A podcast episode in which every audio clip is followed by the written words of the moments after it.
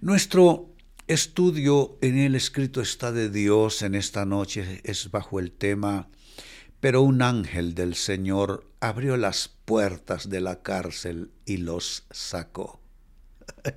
Qué lindo. Yo no sé de ustedes.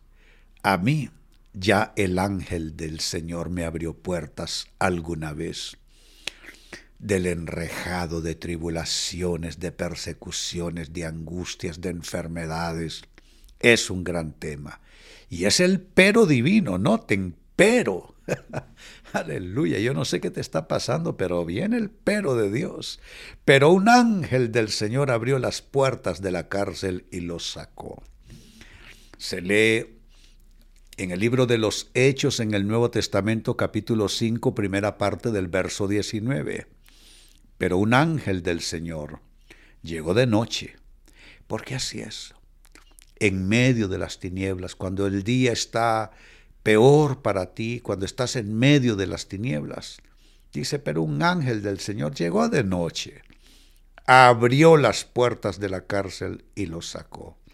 Saben, eso es el verso 19, pero si nos remitimos también a sumar el verso 23 en esta lectura, encontramos algo interesante. Dice Hechos 5:23, la cárcel estaba bien cerrada. es que no es que el candado estaba flojo, no es que la cerradura estaba mala, la cárcel estaba bien cerrada. Los guardias estaban afuera en sus puestos. Pero, aleluya, digan aleluya, pero cuando abrimos las puertas, dice el autor, no había nadie. No había nadie. Noten lo que está pasando.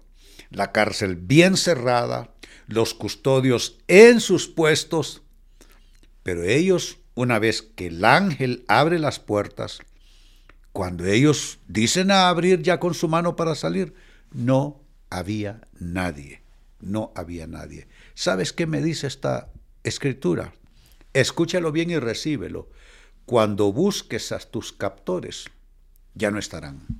Óyelo bien, cuando busques a tus captores, ya no estarán. Hay, hay apresamientos financieros, aprisionamientos. Bueno, ¿cuánta gente escribe que no puede pagar la nueva matrícula de sus hijos en la escuela y están desesperados? Otros tienen que ir a hacerse ciertos exámenes y procedimientos, no tienen el dinero. Eh, es que uno puede estar preso en distintas maneras en la vida. Así es que esos captores pueden ser enfermedad, puede ser finanzas, puede ser alguien que te está oprimiendo y te persigue, puede ser lo que sea. Cuando busques, óyelo bien, recíbelo en tu espíritu, cuando busques a tus captores, ya no estarán. Y no solo eso, déjame decirte, esta, esta escritura nos faculta a algo poderoso nos faculta a algo maravilloso. Esta escritura, amados hermanos, nos faculta para pedir a Dios envíe sus ángeles a sacarnos de toda cárcel en que nos encontremos. Esta palabra nos permite decirle Dios envía ángeles. Ahora, eh, quiero aclararles también, y esto también es por, porque tengo que enseñarles una correcta doctrina. A veces escucho que en ciertos círculos se ponen a darle órdenes a los ángeles. Disculpen, amados hermanos, no quiero polemizar con nadie.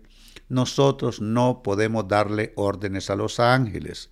Los ángeles no responden a nuestra autoridad, a nuestra palabra, a nuestras órdenes, responden a Dios. Pero como es bíblico que los ángeles intervienen, podemos pedir al Padre, Padre, envía ejércitos de ángeles que peleen batallas que yo no puedo pelear. Miren, nosotros vivimos retirados, no es una zona urbana propiamente dicho. Mi esposa va a la ciudad una vez por semana para hacer pagos, compras y demás. Siempre en la puerta eh, la despido en oración y parte de mi oración es Dios, pon ángeles protectores alrededor de ella, alrededor del automóvil, donde quiera que ella estacione, eh, donde se tiene que parar en semáforos. todo lugar ángeles protectores, Señor, a cada sitio donde vaya, estos ángeles protectores hagan vallado para guardar su vida. Uno puede orar así.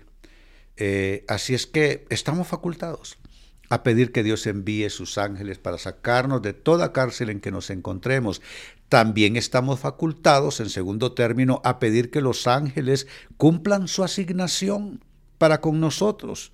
Los ángeles, según la Biblia, son espíritus ministradores a favor de nosotros los que creemos. Por tanto, nosotros podemos pedir, Dios, que tus ángeles cumplan esa función de la que nos dice tu palabra. Espíritus ministradores, ministrar es servir. Y miren que quiero sumar esta escritura poderosa, es Hebreos capítulo 1, verso 7, y lo voy a complementar con el verso 14 por lo que les estaba diciendo, la asignación y el ministerio de los ángeles. Dice esta escritura, y de los ángeles dice, el que hace a sus ángeles espíritus y a sus ministros llama de fuego. Verso 14. ¿No son todos ellos espíritus ministradores enviados para servir por causa de los que heredarán la salvación? Son espíritus ministradores. Ellos pueden pelear por nuestra paz, ellos pueden combatir con fuerzas malignas, porque que hay también eh, ejércitos eh, de espíritus malignos también alrededor nuestro, también los hay. Pero esos ángeles están guardando nuestras vidas y peleando por nuestro bienestar. Pues hoy, hermano, hermana, te bendigo en el nombre del Señor y declaro esta escritura para ti, para que esta escritura tenga cumplimiento, no importa de qué cárcel estemos hablando. Dice la palabra, pero, es el pero divino.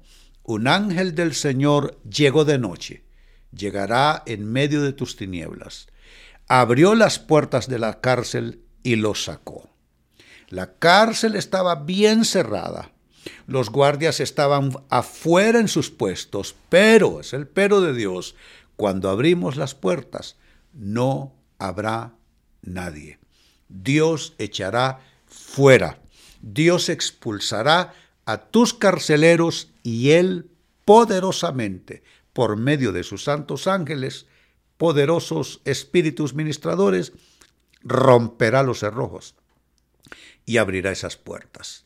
Y si estás recibiendo esta palabra que es una promesa para tu vida, alza conmigo tus manos y pongamos el sello de fe diciendo todos, lo recibo de Dios, lo recibo de Dios, lo recibo de Dios en el nombre de Jesús, decimos todos, amén y amén.